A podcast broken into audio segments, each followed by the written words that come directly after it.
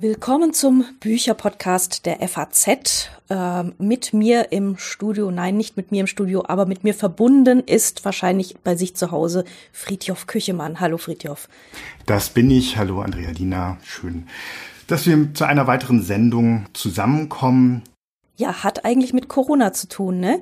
Ähm, heute soll es um ein neues Buch zu einem eigentlich alten Thema geben, aber dieses Thema ist jetzt doch irgendwie nochmal deutlich in den Fokus gerückt, eben durch die Pandemie und hat einiges an Brisanz gewonnen.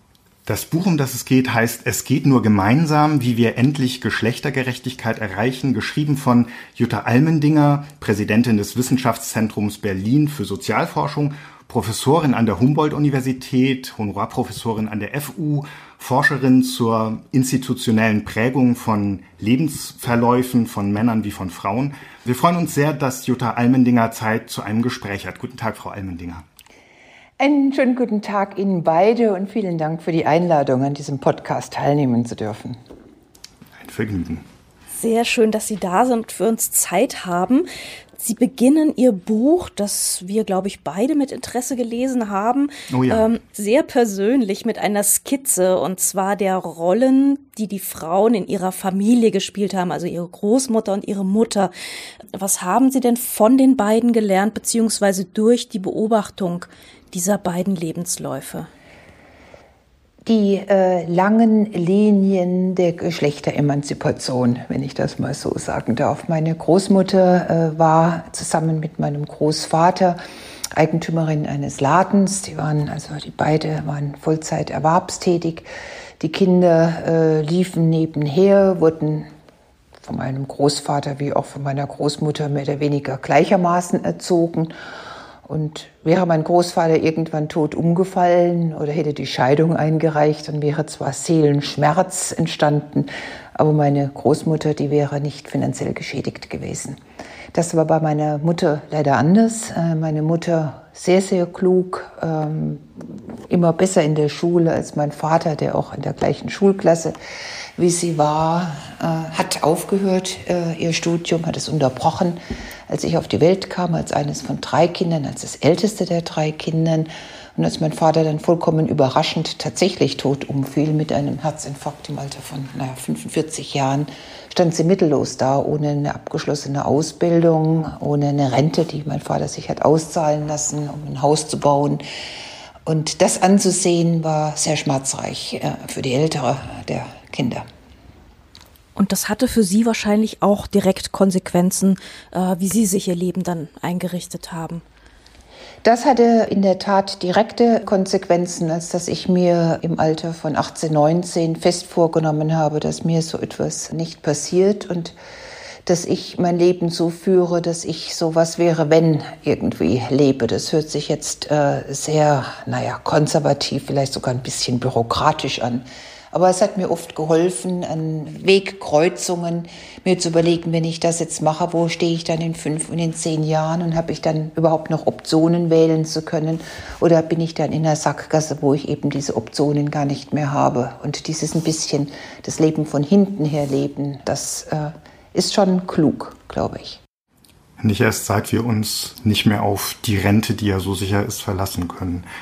Ich fand gerade die zweifache Erzählung dieser beiden Lebensläufe so frappierend in ihrem Buch. Einmal als individuelle Schicksale, die ja durchaus also auch ergreifende Schicksale sind, dann in ihrer jeweiligen sozialpolitischen Bedingtheit, wenn man so sagen will. Ähm, das war richtig ein Augenöffner für mich. Für Sie ist das ja einer der Ansätze Ihrer Forschung. Ist das eigentlich eine sozialwissenschaftliche Selbstverständlichkeit oder gab es auch in Ihrem Studium einen solchen Augenöffner-Moment, wo Sie gedacht haben, Moment, da steckt ja wirklich, wenn nicht ein politischer Wille, so doch die Konsequenz politischen Handelns oder eben Nichthandelns dahinter? Ich habe nicht umsonst Sozialwissenschaften studiert. Ich wollte eigentlich äh, zunächst mal das, was auf der Hand lag, studieren, Architektur, weil mein Vater Architekt war, weil es mir immer äh, um hm na, gesellschaftliche Ungleichheit im weitesten Sinne geht und wie diese gesellschaftliche Ungleichheit sozial strukturell gesetzt ist und äh, diese Interaktion zwischen sozial strukturellen, sozialpolitischen Setzungen und individuellem Handeln, das Zentrum dessen, was die Soziologie macht, mich am meisten interessiert, viel mehr als die Psychologie beispielsweise und viel mehr als jetzt die Politikwissenschaft. Insofern war das von Anfang an mein Fach und äh, das wäre etwas seltsam, wenn man das wählen würde, wenn man nicht auch, naja, den Wunsch hätte, Rahmenbedingungen dahingehend zu beeinflussen, dass es zu einer größeren Gleichheit, zu einer größeren Gerechtigkeit zwischen Menschen führen könnte. Das Thema ähm, ist ja eins, was Sie schon länger verfolgt oder das Sie auch schon länger im Blick haben. Gab es denn jetzt so einen konkreten Auslöser, dass Sie gesagt haben, jetzt ist die Zeit, genau dieses Buch zu schreiben? Ja, äh, so war diese Entscheidung eigentlich jetzt nicht. Ich äh, war vor drei Jahren, vor zweieinhalb Jahren äh, lange Zeit in Los Angeles am Thomas Mann Haus und habe da begonnen, mich eigentlich wieder den Studien, die ich ganz zu Beginn äh, vorgenommen habe, zu widmen, nämlich der Frage von Wohnungsarmut und Wohnungsbau und auch Städtebau, also viel stärker die Interaktion zwischen gebauter Umwelt und äh, dem sozialen Leben, als dieser Lockdown kam mit sofortigen Konsequenzen für meine jungen Wissenschaftlerinnen die in keiner Weise mehr das äh, schreiben konnten mit der Ruhe, die sie brauchten für das wissenschaftliche Arbeiten, das sie hatte. Auch meine sonstige Umgebung war sehr lahmgelegt und zwar ungleich zwischen Männern und Frauen, so dass mir irgendwo doch so, naja, die Hutschnur irgendwie. Also es war ein vollständig ungeplantes Buch. Ich saß an einem ja schon halb geschriebenen Buchmanuskript und es war die Corona Virenlage und die Entscheidung meiner eigenen Akademie, der Leopoldina, die ich überhaupt nicht nachvollziehen konnte, äh, in einer Zusammensetzung, die fast frauenlos war, in einem Altersdurchschnitt von 63 lag. Äh, und ich dachte, nee, also wenn man jetzt auch im Jahr 2020 noch Frauenleben so schnell einfach vergisst, ausblenden kann, Familienleben einfach retraditionalisiert, indem man öffentliche Unterstützungsleistungen, für die wir alle lange gekämpft haben, Kindergärten für Kinder unter drei, äh, Schulen, die nicht um zwölf eins aufhören und die wartenden Mütter generieren, wenn das auf einmal weg ist und nicht mal diskutiert wird, dann muss man da was tun und muss sich doch noch mal zu Wort melden. Diese Wortmeldung hat jetzt vom Verlag zumindest aus das Stichwort Streitschrift bekommen. Ich weiß nicht, ob das ein, eine, ein Werbeetikett ist oder ob das von Ihnen auch angelegt ist. Jedenfalls habe ich gleich die Ohren angelegt und mich gefragt beim Lesen dann, wann er denn jetzt kommt, der große Streit. Braucht das Thema Geschlechtergerechtigkeit den Modus des Streits? Nun, es braucht zumindest den Modus des aktiven Handelns. Von alleine wird ja nichts passieren. Das kann man an ganz vielen Dingen zeigen.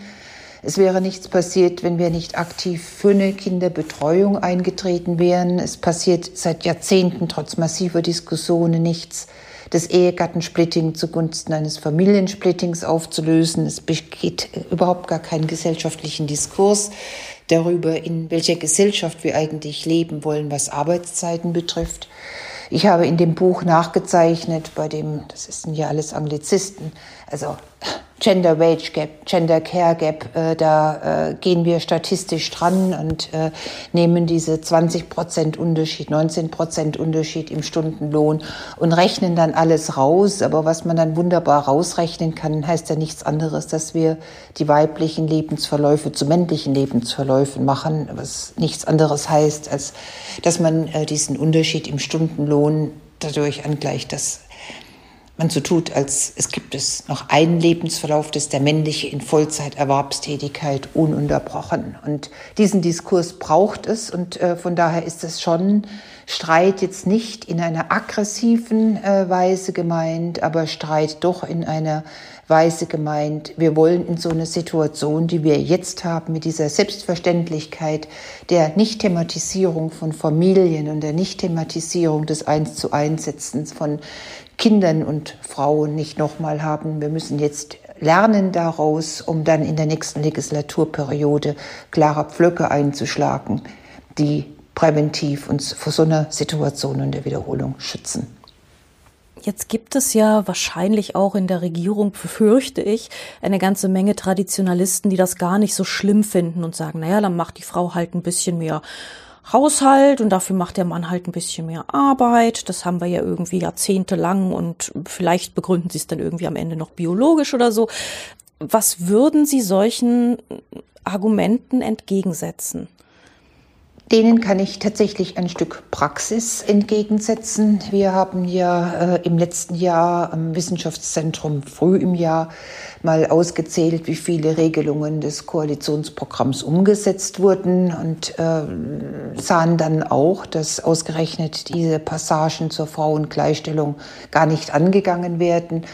Und äh, es war ja ein Glück, dass man dann Frauen über alle Sektoren und alle Altersgruppen zusammenschließen konnte, um über dieses eine Stückchen, was da drin stand, nämlich äh, eine gesetzliche Quote für äh, börsennotierte äh, DAX-Unternehmen setzt, äh, wenn Zielquote null gegeben ist. Und das haben wir ja gemeinsam äh, geschafft. Und das hätten wir nicht geschafft, ohne dass auch Männer, äh, und zwar teilweise erstaunlich, uns dabei geholfen hätten. Also ohne einen Herrn Söder, der sagte, natürlich muss das jetzt her. Aus welchen Gesichtspunkten heraus das gemacht wurde, das ist mir relativ egal. Da bin ich pragmatisch durch und durch. Aber wir müssen schon sehen, dass Frauen mittlerweile die stärkste Wählerschaft sind, insbesondere Frauen über 50, und dass wir hier politische Entscheidungen schlechtweg in einer ganz anderen Art und Weise mitbestimmen können und äh, diese Ergebnisse beeinflussen können. Um diese Forderung einer Frauenquote in Vorständen großer Unternehmen geht es auch in Ihrem Buch da noch als bloße Forderung, die eben anders als viele andere Punkte im Koalitionsvertrag immer noch nicht umgesetzt worden ist. Jetzt ist es frisch in diesem Jahr. Na, wir hatten schon letztes worden. Jahr, Entschuldigung, dass ich unterbreche, wir hatten schon dann im November eine Einigung äh, in dem entsprechenden Ausschuss und das war ja das äh, etwas, was, was wir alle so gar nicht erwartet haben dass es äh, geht. Und äh, insofern, ja, wir sind jetzt ein Stück weiter seit Montag letzter Woche, aber ähm, ist das ein Meilenstein oder eher ein Kieselstein oder vielleicht sogar nur ein Tropfen auf einem heißen Stein? Das kommt darauf an, wie Sie das beurteilen. Also wenn Sie die Sache selbst, also diese, sagen wir mal, soziale Bewegung, die da im Hintergrund stand, äh, sich anschauen, dann würde ich sagen, es ist ein Meilenstein, weil in den langen Jahrzehnten, kann ich schon fast sagen, denen ich jetzt Hochschullehrerin sein darf, das ist das erste Mal ist das wirklich die jungen Frauen nicht äh, denken. Es ist nur eine Frage der Zeit. Und bei mir, die ich jetzt, also bei Ihnen selbst, bei den jungen Frauen, die ich die Beste war im Studium, die ich die Beste war in der Schule, äh, wird sich das Leben der vorgängigen Generationen nicht wiederholen. Nein, wir haben äh, dieses Mal die jungen Bloggerinnen da auf unserer Seite gehabt und wir haben über alle Sektoren hinweg uns zusammengeschlossen. Das äh, würde ich sehr, sehr hoch hängen. Was das mhm. Ergebnis als solches betrifft, nämlich die Quotierung in ja in der Tat äh, sehr wenigen äh, selektierten Unternehmen, ist für mich wichtig, weil wir sehen, dass auch Frau Merkel als Kanzlerin für junge Frauen extrem äh, wichtig war, auch wenn sie sich frauenpolitisch so vielleicht gar nicht hervorgetan hat. Es ist wichtig, auch Frauen in Führungspositionen zu sehen. Aber äh, das ist mit Sicherheit ein Kieselstein und äh, keine, kein großer Brocken. Abseits der Politik ist es ja natürlich dann auch so, dass äh, Frauen, die halt schon den ganzen Tag vielleicht irgendwie in Führungspositionen sind, dann nach Hause kommen und einfach nochmal signifikant mehr Haushaltsarbeit, Sorgearbeit und so weiter erledigen müssen. Sie haben in Ihrem Buch da auch eine ganze Menge Zahlen und Statistiken, mit denen man sich da munitionieren kann. Was muss ich denn in den Haushalten tun und wie kann man das irgendwie privat in die Haushalte reintragen, dass da umgedacht wird und sich vielleicht mehr auf gleichmäßiger auf die Schultern verteilt an Arbeit. Nach den Untersuchungen äh, von Mareike Bünning und Lena Hipp, und da war auch ich beteiligt, äh, braucht es gar kein großes Umdenken bei den jungen Paaren. Weil wenn wir ähm, Männer und Frauen fragen, äh, die in Partnerschaften zusammenleben, wie sie sich ihr Leben vorstellen, wenn Kinder da sind, dann sagen so gut wie alle, wir wollen eine partnerschaftliche Familie. Das ist das, was wir uns beide vorgenommen haben. Wir wollen, dass wir beide uns entwickeln äh, in der Partnerschaft, aber auch außerhalb der Partnerschaft. Und wenn wir dann in diese Familien wieder reingegangen sind nach zwei, drei Jahren und die Kinder waren da, dann hat sich was anderes eingeschlürft. Dann waren diese Frauen eben äh, dieses Jahr in Elternzeit und sind dann auf Teilzeit gegangen. Und irgendwann war dann der Punkt des No Returns da. Deutschland ist nicht gut, äh, zweite oder dritte Chancen zu geben, genauso wie zweite oder dritte berufliche äh, Ausbildungen zu geben. Das sind andere Länder äh, viel, viel besser als Deutschland. Und wenn jetzt einfach diese Eltern bei dem bleiben, äh, was sie sich vorgenommen haben, bevor sie Eltern geworden sind, dann sind wir ja ein ganzes Stück weiter. Und wenn wir es schaffen, dass die Politik äh, Krücken äh, in die Hand gibt und äh, Anreize setzt äh, für solche partnerschaftlichen Verläufe, dann ist das hilfreich äh, auch für individuelle Entscheidungen. Das heißt, wir sind jetzt genau wieder bei diesem Punkt am Anfang, dass man diese Lebensläufe oder Lebensverläufe einmal erzählen kann als das Individuelle und das individuell geplante und, und auch partnerschaftlich vereinbarte. Und dann kommt eine ähm, soziale oder sozialpolitische Überformung, die diese Paare dann, Elternpaare, zurückdrückt in traditionelle Muster. Das heißt, wir würden doch dabei ansetzen und sagen, was wäre der nächste Meilenstein nach der Quote für börsennotierte Unternehmen? Was wäre der nächste, also was wäre ein sozialpolitischer Schritt, der die jungen Paare aus dieser Falle entlässt? Ja, äh, zunächst mal müssen wir über eine neue Steuergesetzgebung nachdenken. Und da ist das große Ziel, das in den nächsten Koalitionsvertrag reinzubekommen nämlich die Abwendung von einem äh, Splitting der Ehegatten hin zu einem Familiensplitting, was Österreich schon 2009 hinbekommen hat, was andere Länder schon viel, viel länger äh, implementiert haben. Da glaube ich, müssen wir nicht gegen das Ehegattensplitting sein. Das sind wir schon seit Jahrzehnten und zwar über alle, über die meisten Parteien hinweg, sondern ein Modell entwerfen, wo man sagen kann, dafür sind wir. Also wie sehen dann tatsächlich die Steuererleichterungen für Kinder, für Erwachsene im Haushalt und so weiter und so fort aus. Da haben wir jetzt noch ein paar Monate, bis man das erarbeitet und das sollte dann auch einfließen. Und so wie ich äh, die vorläufigen Entwürfe sehe bei den Grünen, auch bei der Frauen-CDU, äh, CSU äh, als auch bei der SPD, in Teilen sogar bei FDP-Frauen müsste man das hinbekommen können. Das könnte begleitet werden äh, durch etwas, was auch andere Länder uns schon vormachen, nämlich äh, mehr Monate der Elternzeit, die dann verfallen, wenn sie von dem zweiten Partner oder der Partnerin nicht genommen werden. In diesem Fall sind es meistens Männer. Der Anreiz dieser zwei Monate extrem das Verhalten von Vätern geändert, so dass sie diese zwei Monate und jetzt im Schnitt drei Monate nehmen.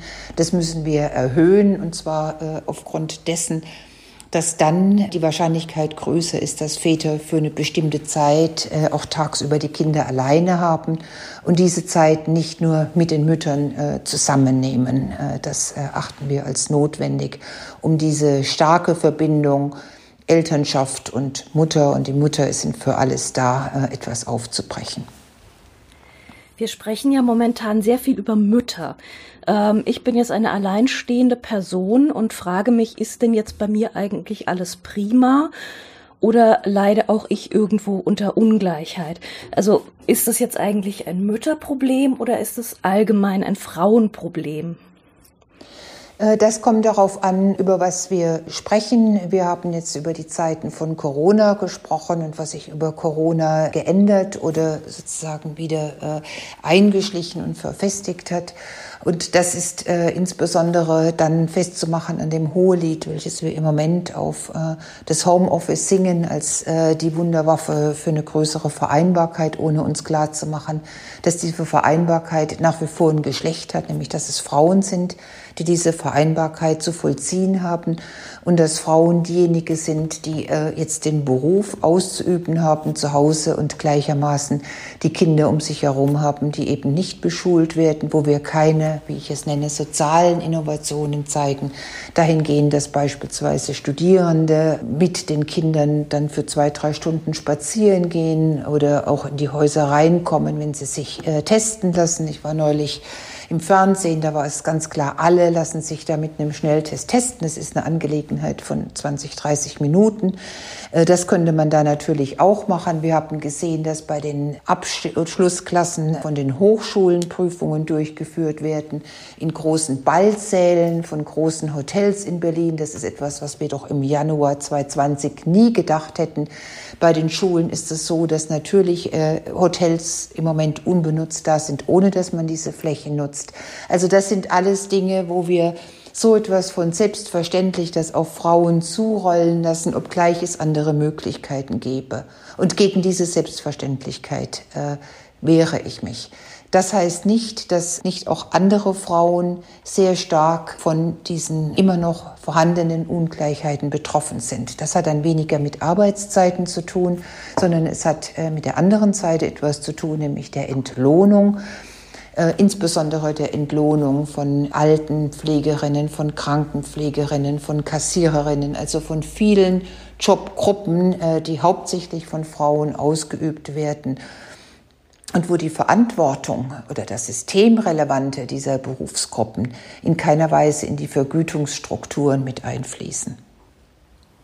Das heißt auch daraus, also aus der äh, Situation, wie wir sie gerade erleben und aus diesem Brennglas-haften dieser Situation lassen sich auch wiederum konkrete Forderungen ableiten. Das ist äh, richtig, wobei Sie vorhin gefragt haben, äh, was könnten Gesetzesinitiativen sein. Das ist dann äh, eine ganze Menge, was den Tarifparteien äh, zukommt. Neue Tarifverträge, eine neue sozusagen Einordnung von gleicher Bezahlung für, und das ist jetzt das Wichtige, nicht gleiche Tätigkeiten, sondern vergleichbare Tätigkeiten, genauso wie neue Arbeitszeitmodelle, so wie ich sie vorschlage, dass wir eben nicht auf die Vollzeiterwerbstätigkeit aller Erwachsenen im Haushalt ohne Unterbrechung gehen. Das ist für mich nicht das lebenswerte Leben, sondern dass wir, so wie die IG Metall das vorgemacht hat, eher auf eine 32-Stunden-Woche gehen für alle.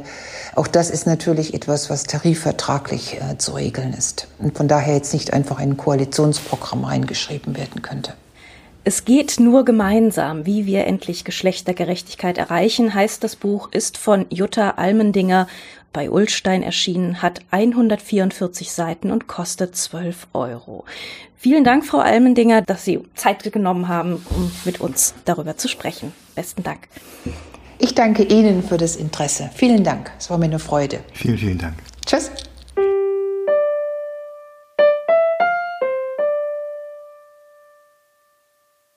Auch wenn es den Bücherpodcast jetzt jeden Sonntag gibt, eines bleibt beim Alten. Einmal im Monat gibt es ein neues Literaturrätsel von Tillmann Spreckelsen für Sie. Die Geschichte eines bekannten Werks aus Sicht einer Nebenfigur erzählt. Sie werden es gleich hören. Wer weiß, wie Figur und Werk heißen, kann mitmachen. In der Dezemberfolge war es Grundeis, der Fiesling, hinter dem Emil und die Detektive in Erich Kästners Kinderroman her sind.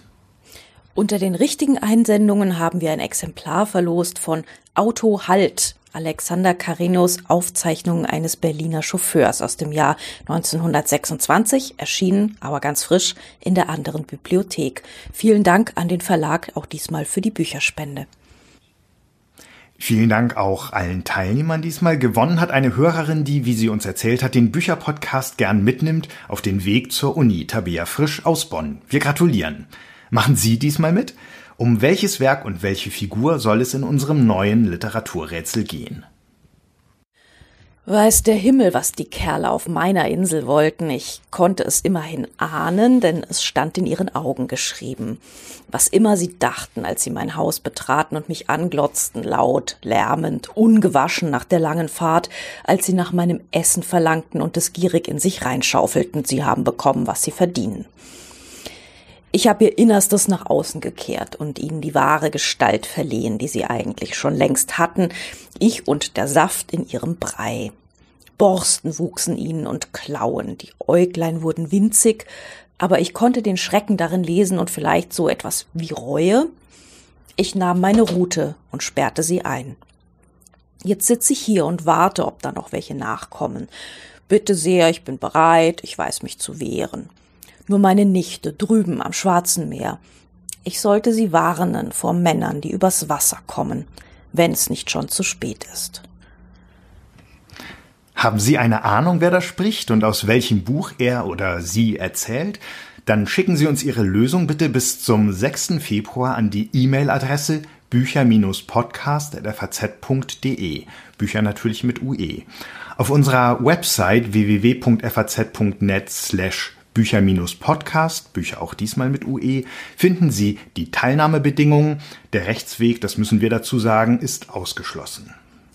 Unter den richtigen Einsendungen verlosen wir diesmal ein Exemplar von Apropos Casanova, das Brevier des heiligen Orpheus von Miklos Sentkuti, ein Stundenbuch der Liebe und des menschlichen Begehrens, 1939 im Original erschienen und sofort verboten worden. Jetzt aber wieder frisch aus der anderen Bibliothek. Ganz herzlichen Dank für die Preisstiftung.